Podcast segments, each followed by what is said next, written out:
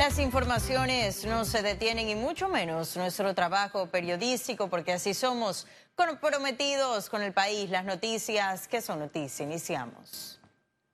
Y tal y como se tenía previsto, ese viernes se realizó la audiencia de imputación de cargos al diputado Arquesio Arias. Se le imputa por los presuntos delitos de violación carnal y actos libidinosos. El diputado Arias llegó con anticipación a la sede de la Corte Suprema de Justicia, no habló a los medios. La audiencia de imputación complementaria tuvo carácter de reserva, por lo que se realizó a puerta cerrada, solo con la participación de los abogados de las partes. La audiencia de medidas cautelares fue fijada para el lunes. La defensa desistió también del recurso que interpuso para que el magistrado Carri Díaz, quien funge como juez de garantía, se declarara impedido. Ha sido imputado por el delito de violación carnal y también por el delito de eh, actos libidinosos. Así ha quedado constancia, ha sido debidamente notificado, como también ha sido notificado de la próxima audiencia que se va a celebrar el día lunes a las 2 de la tarde, cuyo fin es la aplicación de medidas cautelares. Yo pienso que es un buen paso, es una es algo histórico, es algo que esto permite pues a la ciudadanía en general tener confianza en la justicia y saber que nadie está por encima de la ley y la Constitución. Y después de la imputación de ese lunes que se espera en el caso que se le sigue al diputado Arquesio Arias, el abogado Ernesto Cedeño respondió a eso y se refirió a si debería separarse del cargo o no. Ya inmediatamente se imputa, ya empieza a correr el término hasta de seis meses para terminar la investigación. Ese es el escenario procesal. Cada uno es, libre de, de, tomar sus decisiones. Lo cierto es que el presidente de la República se lo pidió, algunos diputados, no en la bancada en pleno se lo ha pedido. Pero lo cierto es que si eso fuera otro ciudadano que no fuera diputado, ya estuviera no tan solamente separado del cargo, estuviera hasta con una medida cautelar severa en su contra. Y los diputados iniciaron este viernes la discusión del segundo bloque de reformas constitucionales. Pasadas las 10 de la noche de ese jueves, los diputados aprobaron en primer debate el primer bloque de reformas a la Carta Magna. Ese incluye Estado, nacionalidad, extranjería, educación, familia y maternidad, caja de seguro social Derechos humanos y derechos políticos se mantuvo la propuesta del matrimonio solamente entre un hombre y una mujer. Ese viernes 18 de octubre, los diputados debatieron capítulos relacionados con el propio órgano legislativo, órgano ejecutivo y la administración de justicia. Los cambios necesitan ser vistos con mucho detalle y deberán ser aprobados por dos legislaturas en seis debates antes de realizar la consulta popular.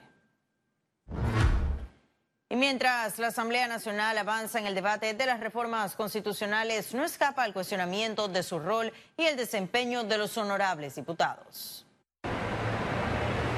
A pesar de tratarse de un nuevo periodo legislativo y la entrada de nuevos diputados, la Asamblea Nacional parece no mejorar su imagen. Lamentablemente, del el periodo anterior o la Asamblea anterior tuvo una calificación muy mala con respecto a las expectativas ciudadanas.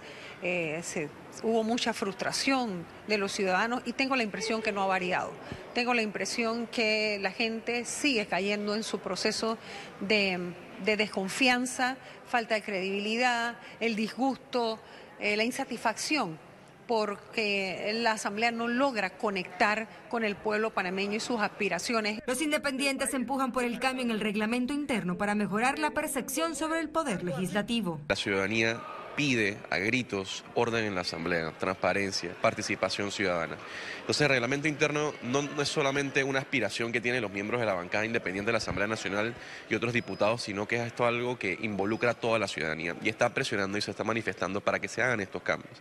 Porque es necesario un cambio en la Asamblea Nacional en temas de rendición de cuentas, participación ciudadana, transparencia, cómo se vota. El debate del proyecto unificado sobre cambios al reglamento de la Asamblea Nacional inició el miércoles.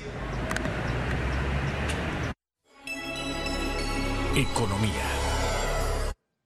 Y Panamá se convirtió en el primer hub de gas natural licuado de Centroamérica. En el acto participó el subsecretario interino de Estados Unidos, Michael Kozak. Les tenemos todos los detalles. Este viernes iniciaron las operaciones comerciales de la terminal de gas natural licuado de AES en la provincia de Colón. Según el presidente Laurentino Cortizo, esta planta traerá reducción de precios de energía. Preservación del medio ambiente, expectativas de progreso, todo se funda en un proyecto como este. Es una alianza que deberá reflejarse en la reducción de los precios comparativos de energía y hacia los usuarios. Esta planta que generará y distribuirá gas natural a Centroamérica iniciará dando suministro a comunidades de Darién mediante un acuerdo de 10 años. A partir del año que viene van dos camiones diarios para Darién. ¿Qué significa eso? Eso fue una licitación que hubo a través de la SED donde competía con diésel y con bunker. Ahí en ese sector la tarifa bajó y va a estar llevado a través de camiones con gas natural. El almacenamiento de gas natural licuado mide 183 mil metros cúbicos. El principal beneficio de este combustible es la estabilidad en precio. Ciara Morris, Econews. Y la Autoridad para la Innovación Gubernamental, AIG, puso en marcha un asistente virtual y proyectos digitales en sus primeros 100 días de gestión. El ingeniero Luis Oliva, asesor del despacho superior de la AIG, destacó el compromiso de la institución con la transformación del ciudadano digital. Entre los avances relevantes de la institución en sus primeros días de gestión está la creación de la Dirección de Innovación en 22 instituciones del Estado, la automatización de 51 trámites del programa Panamá en línea, el proyecto 100% cobertura digital y la implementación de la firma electrónica. Además, puso en marcha Ana, tu asistente virtual. Esa plataforma omnicanal simplifica la vida de los ciudadanos. En ella pueden consultar récord policivo boleta de tránsito, deudas municipales y recargar tarjeta del Metro de Panamá. Y el Foro Ambiental de la Cámara Panameña de la Construcción promueve la sostenibilidad en esa industria. La industria de la construcción debe realizar una transición que garantice la sostenibilidad en sus obras. Una propuesta que resultó del Foro Ambiental de la Cámara Panameña de la Construcción es el uso de materiales reciclados para construir carreteras. La reutilización del plástico en mezclas asfálticas, eh, que es de gran eh, ayuda o promovería mucho el reciclaje de estos plásticos y evitaríamos que lleguen a los mares y a los ríos nuestros. Bueno, debería extender la vida al asfalto eh, comparado a una, a una carretera de asfalto normal. En el evento también hicieron llamado a dar buen uso del agua durante proyectos. Y que es muy importante pues hacer uso responsable del agua, que puede ser a través pues de lo que son eh, el ahorrar agua, eh, eh, por sí misma o tomar agua de los frentes o tomar de los techos, ¿no? lo que se llama cosecha de agua. A criterio del urbanista Álvaro Uribe, hay que corregir algunas prácticas para hacer una industria sostenible. Limitar y, reducir muchísimo el uso del automóvil. Y el, otro sería eh, que no haya más casitas individuales aisladas, acabar con el chalet. Ciara Morris, Econews. Nueva herramienta digital Intelicumplo de la Asociación Panameña de Crédito permitirá conocer clientes y prevenir el blanqueo de capitales. Esa herramienta de manera digital y en tiempo real contribuirá con el cumplimiento de la Ley 23 de 2015 que exige que los sujetos financieros y no financieros deben conocer a sus clientes para prevenir el blanco de capitales y financiamiento del terrorismo. Intelicumplo simplifica el proceso y optimiza los recursos de las empresas reguladas. Esta aplicación es producto de una alianza entre la Asociación Panameña de Crédito y las reconocidas empresas FICO. La herramienta tiene formularios con datos de clientes y otras opciones que facilitarán el cumplimiento de normas a las empresas.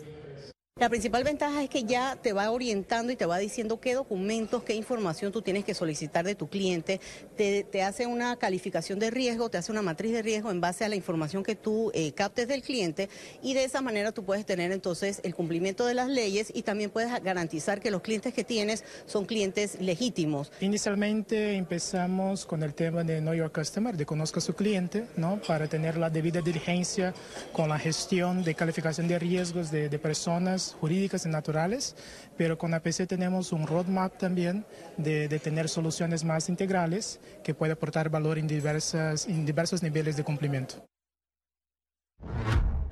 Y ahora sí ha llegado el momento de conocer un resumen de la jornada bursátil de este viernes 18 de octubre. El Dow Jones cotizó en 26.770 con 20 puntos, baja en 0.95%. El IBEX 35 se situó en 9.329 con 80 puntos, un descenso de 0.11%. Mientras que la Bolsa de Valores de Panamá cotizó en 458 con 14 puntos, baja en 0.13%. Ahora veamos en detalle el volumen negociado en la Bolsa de Valores de Panamá.